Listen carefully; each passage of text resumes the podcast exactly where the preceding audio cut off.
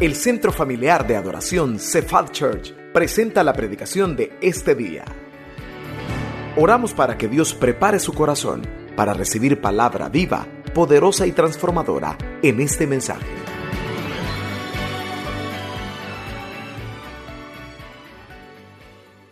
¿Qué caracteriza su vida? ¿La caracteriza la ansiedad o lo caracteriza la paz? ¿Qué caracterizan sus decisiones? ¿La preocupación o la paz? ¿Qué caracteriza su casa? Aunque sería bueno preguntarle a sus vecinos, ¿va? ¿qué caracteriza su casa? ¿La paz o la no paz? Quiero compartir con ustedes ese justo mensaje. ¿Cómo tener paz personal? ¿Cómo tener paz personal.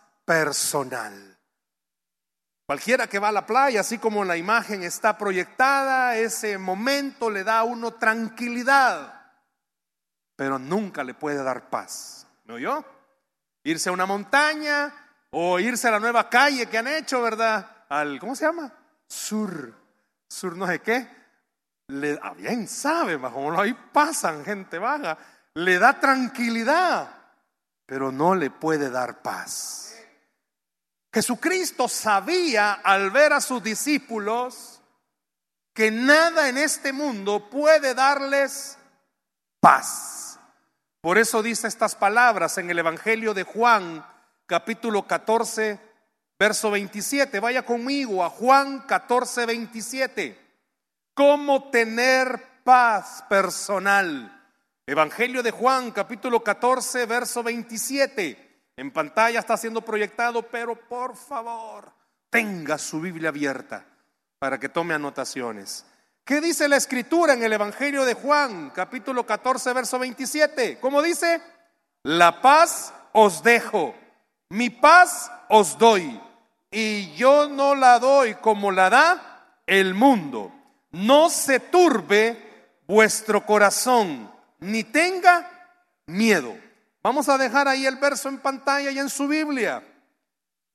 Dígame en dónde Jesús en ese versículo está prometiéndole a sus discípulos una vida tranquila, sin problemas y cómoda. ¿En qué parte del versículo dice? Van a tener una vida tranquila, cómoda y sin problemas. En ninguna. Al contrario, en ese versículo Jesús está diciendo, van a tener una vida llena de dificultades, pero lo que sí les garantizo es que van a tener paz en medio de las dificultades. Y a eso vamos a ver en la escritura esta tarde, a dónde nos está llevando.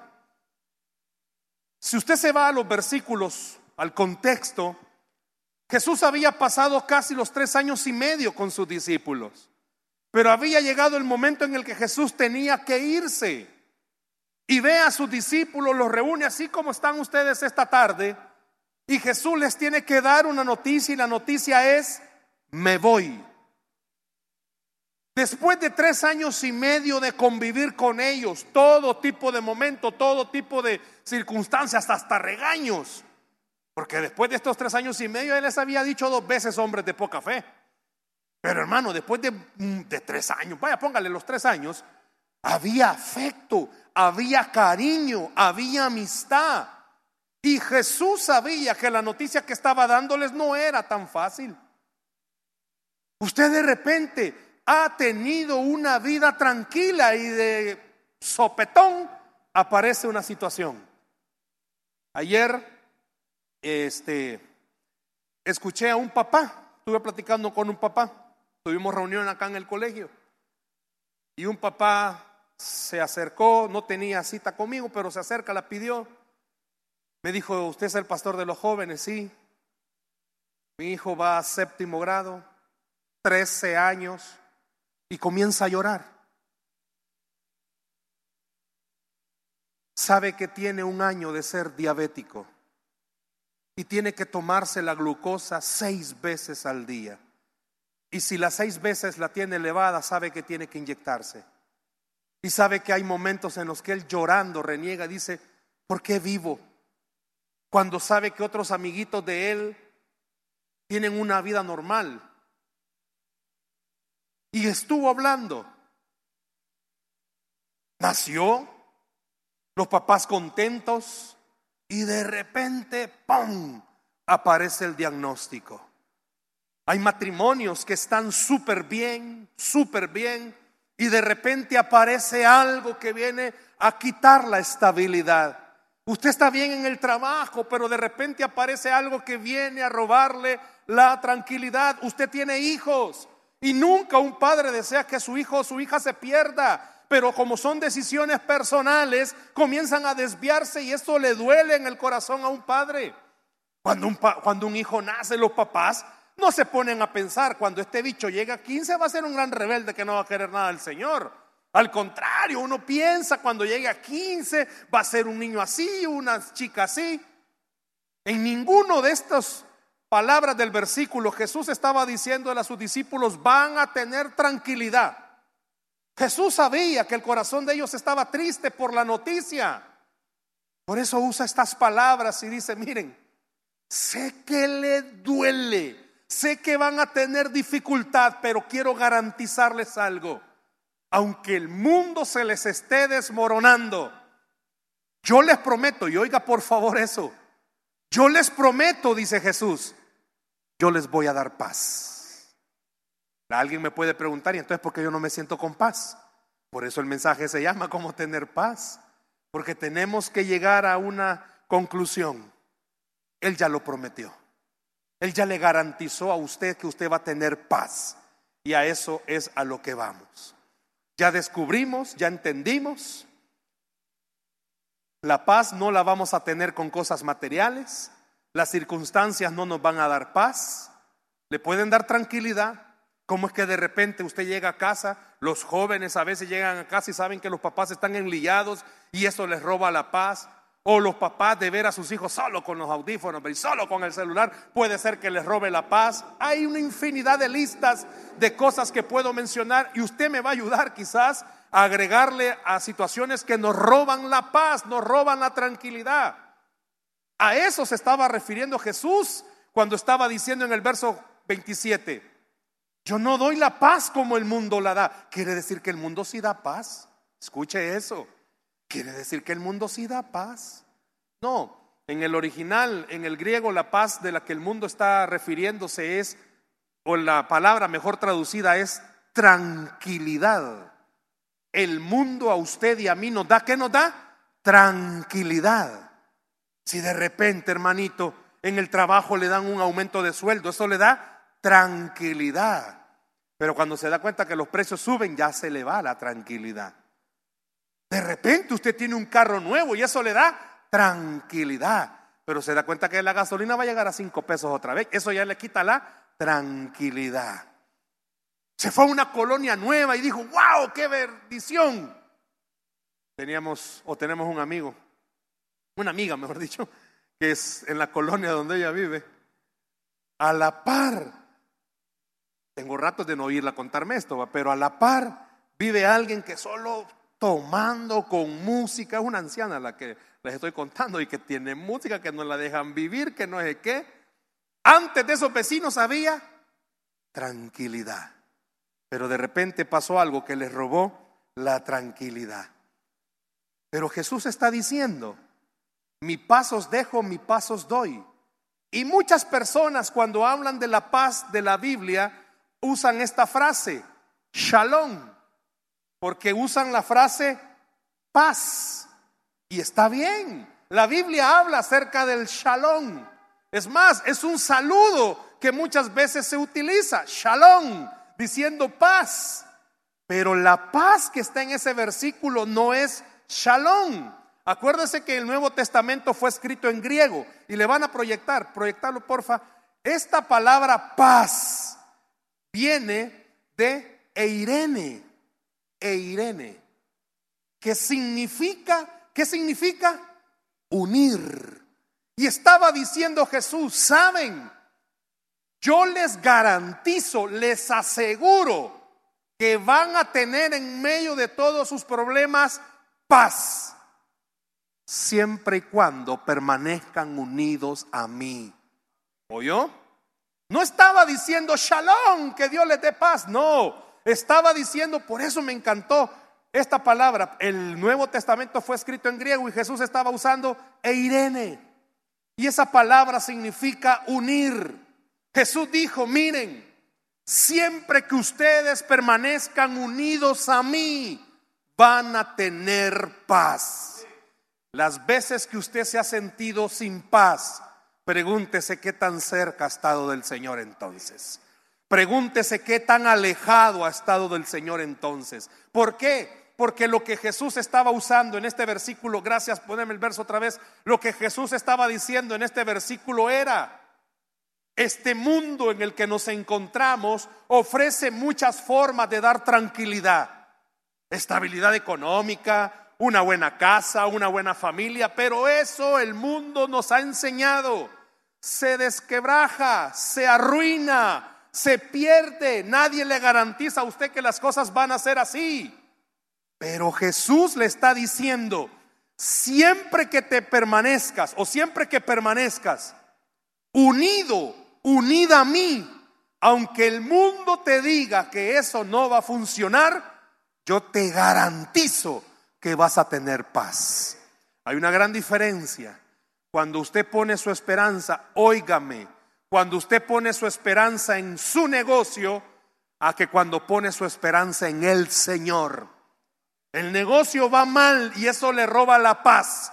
Pero si usted está bien unido, unida al Señor, usted puede entender, la crisis económica está afectando a todos los negocios, pero la crisis económica nunca ha afectado ni va a afectar la economía de los cielos. Jamás lo va a hacer. Por eso el Señor dijo, permanezcan unidos a mí. Si usted se fija, si ha estado estos domingos pasados con nosotros a las 5, el Señor nos ha llevado a redundar en lo mismo. Permanezca cerca de Dios. Usted no puede tener gozo, lo veíamos el domingo pasado, está cerca del Señor. Y hoy no puede tener paz si no está cerca del Señor. Es cierto, si da zozobra, da temor. Esta cuestión del COVID, esta cuestión de la inseguridad, da temor. Muchas personas están con temor políticamente qué va a pasar. Permanezca unido, unida al Señor. Y Él le ha garantizado, va a darle la paz que sobrepasa todo entendimiento. Jesús dijo, mi paz os dejo, mi paz os doy. Y yo no la doy como el mundo la da. El mundo la da, ya lo vimos, de algunos aspectos. Pero Jesús siempre va a dar la mejor paz porque esa nunca se puede perder. Alguien me va a decir, entonces, ¿por qué yo no tengo paz? Pregúntese qué tan cerca ha estado del Señor. Pregúntese qué tan cerca ha estado de Él. pero vamos un poquito más allá. ¿Sabe qué significa estar unido al Señor? Con mucho cariño le digo, no es estar aquí este domingo. Eso no es estar unido al Señor. Es parte de. Pero es que yo leo mi Biblia en la casa. Mm, pero sabía tampoco es estar unido al Señor eso. Eso es parte de. Y entonces, ¿qué es estar unido al Señor? Estar unido al Señor. Si usted lo ve bien ese versículo, está diciendo es, todo lo que yo te he dado. ¿Y qué le ha dado el Señor a usted? Promesas. ¿Cuántas promesas usted ha dejado de creerle al Señor? Sé que es difícil cuando no hay para comer creerle que Él es el dueño del oro y la plata. Sé que es difícil cuando se está enfermo creerle al Señor que Él es nuestro sanador. Sé que es difícil cuando hay crisis en cualquier área creerle al Señor, pero ahí es donde viene lo que Jesús estaba enseñando. La gente tiene tranquilidad cuando ve, pero los que permanecen al Señor, aún ni viendo, pueden creer que Él siempre tiene el control. Aún ni viendo, pueden estar seguros que lo que Dios promete, Dios lo cumple. Quiero que guarde esta frase en su corazón. Donde está Jesús, siempre hay paz. ¿Escuchó? Donde está Jesús, siempre hay paz. Y quiero enseñarle un ejercicio. A lo largo de la Biblia nos enseña esto.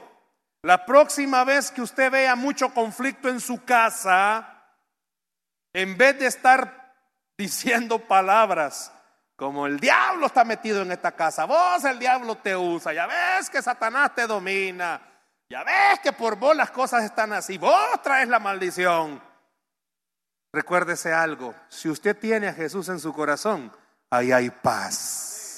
Y el mejor ejercicio que usted puede hacer es recordar, en esta casa hay paz, porque está Jesucristo, mi Señor. En su trabajo, si se lo va a dar de cero al Señor, en su trabajo, ¿cuántos no tienen paz?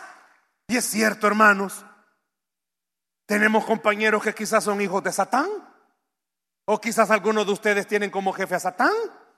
Y a veces se roba la paz rapidito. Usted va hasta cantando y llega a su trabajo y lo hostigan y lo molestan.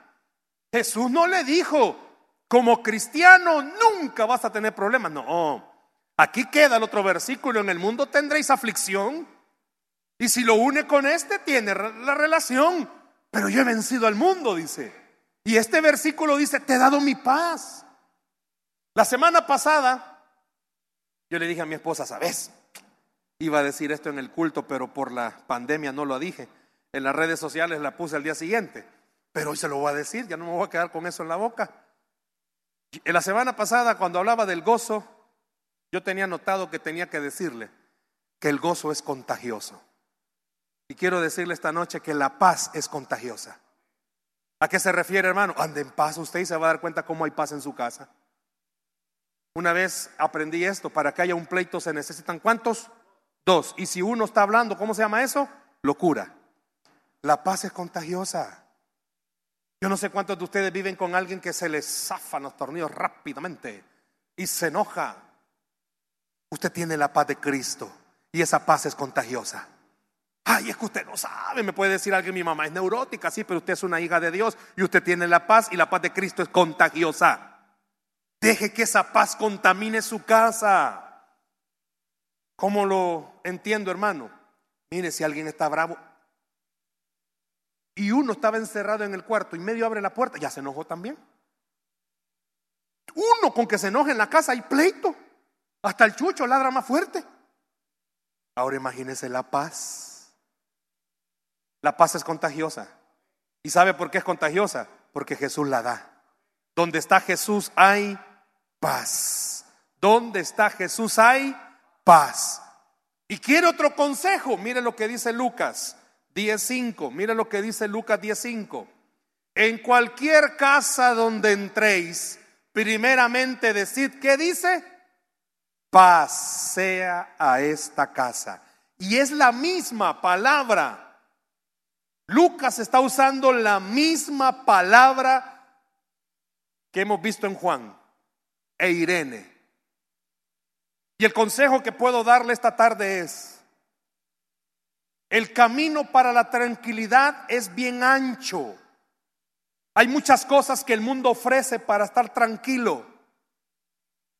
Enumeremos. La gente cuando no tiene a Cristo para estar tranquilos, toman, fuman, se drogan, mujerean, hombrean, juegan, se van de compras, porque así se están tranquilizando, manejan, uh, porque eso les da tranquilidad. Y el camino a la paz es bien angosto, es bien angostito. ¿Por qué es angostito? Porque el camino a la paz usted no tiene que hacer nada más que solo recordar a quién está unido. Y su vida está unida a Cristo Jesús. Pero quiere un consejo. Cuando estaba haciendo esta reflexión, Dios me hizo recordar. ¿Sabe que mi vida ha sido más bendecida desde que comencé a bendecir otras familias? Hoy el 16 de marzo cumplimos un año de tener este programa de oración en Facebook, lunes y miércoles. Y sabe que desde que comencé, y Dios me hacía reflexionar esto, porque una de las cosas que usted tiene que entender hoy, hermano, es Bendiga los hogares de las personas que usted conoce, comenzando por el suyo. Que haya paz en mi casa, Señor. Pero no lo tome a la ligera. De verdad, dígale, Señor, manda la paz a esta casa. Toma el control de esta familia. Y si usted tiene familiares, bendiga los hogares de ellos. Y si usted tiene amigos, bendiga los hogares de ellos. Usted no se imagina el impacto que trae a una vida el poder bendecir otras familias. Y eso le va a producir a usted paz. ¿Sabe por qué? Porque todo lo que usted sembrare, eso también va a cosechar.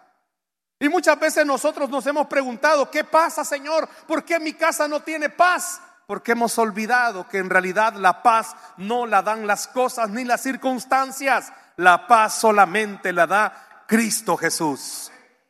No la da que, ay, es que yo no tengo paz, me duele la cabeza, me enfermo, porque mira cuánto pleito hay. Perdóneme, no lo quiero decir feo, pero muchas veces nos enfermamos porque queremos. Ay, hermano, es que usted no sabe lo abatido que está en mi casa. Pues tampoco usted sabe lo mío, pero he aprendido algo. Jesús es la paz. Jesús es tranquilidad. Él es el único que puede calmar guerras. Él es el único, que puede sosegar a las personas.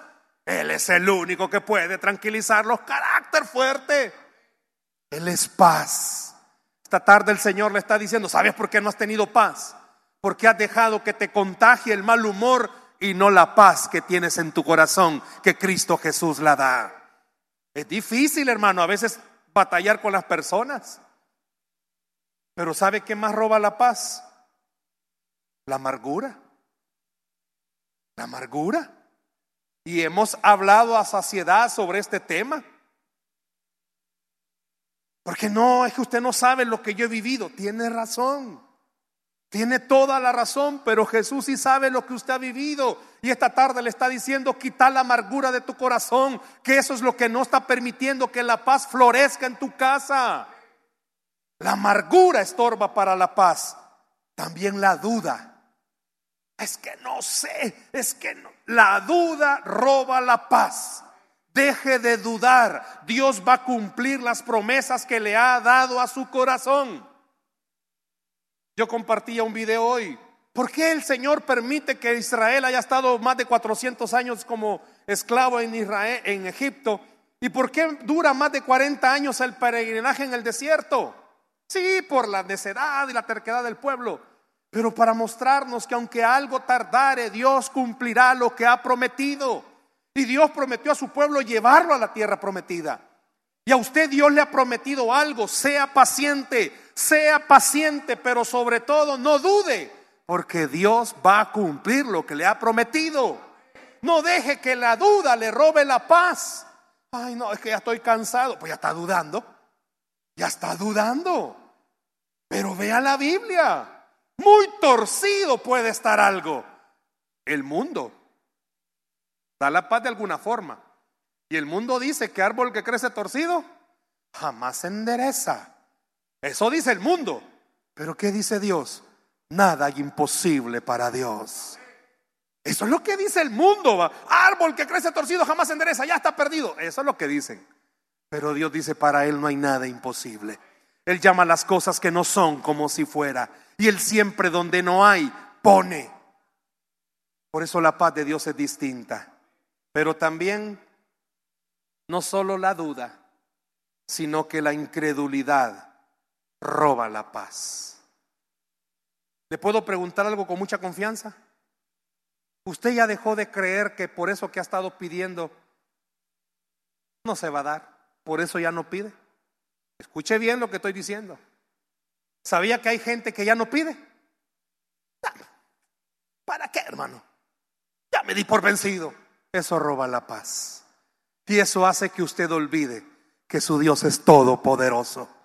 Y eso hace que usted olvide que aunque la tierra tiemble, usted y yo podemos estar confiados porque Él tiene el control de todas las cosas.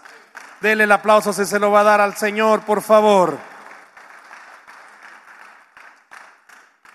¿Cómo puedo tener paz personal entonces? Recordando quién es mi Dios, recordando de dónde viene la paz.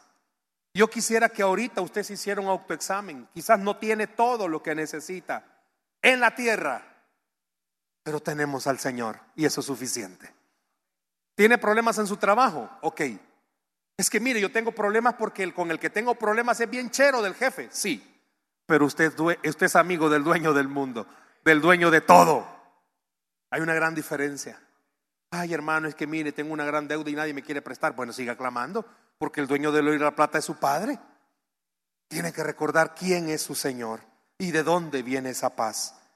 Pero también tiene que recordar esa palabrita de Juan 14, 27. E Irene. Póngale por favor ahí, ¿verdad? E Irene, paz en griego. No vaya a ser que esté casado con alguien que después... ¿Y quién es Irene vos? E Irene, en griego, paz, que significa unir. ¿Cómo puedo tener paz personal? Permaneciendo siempre unido al Señor.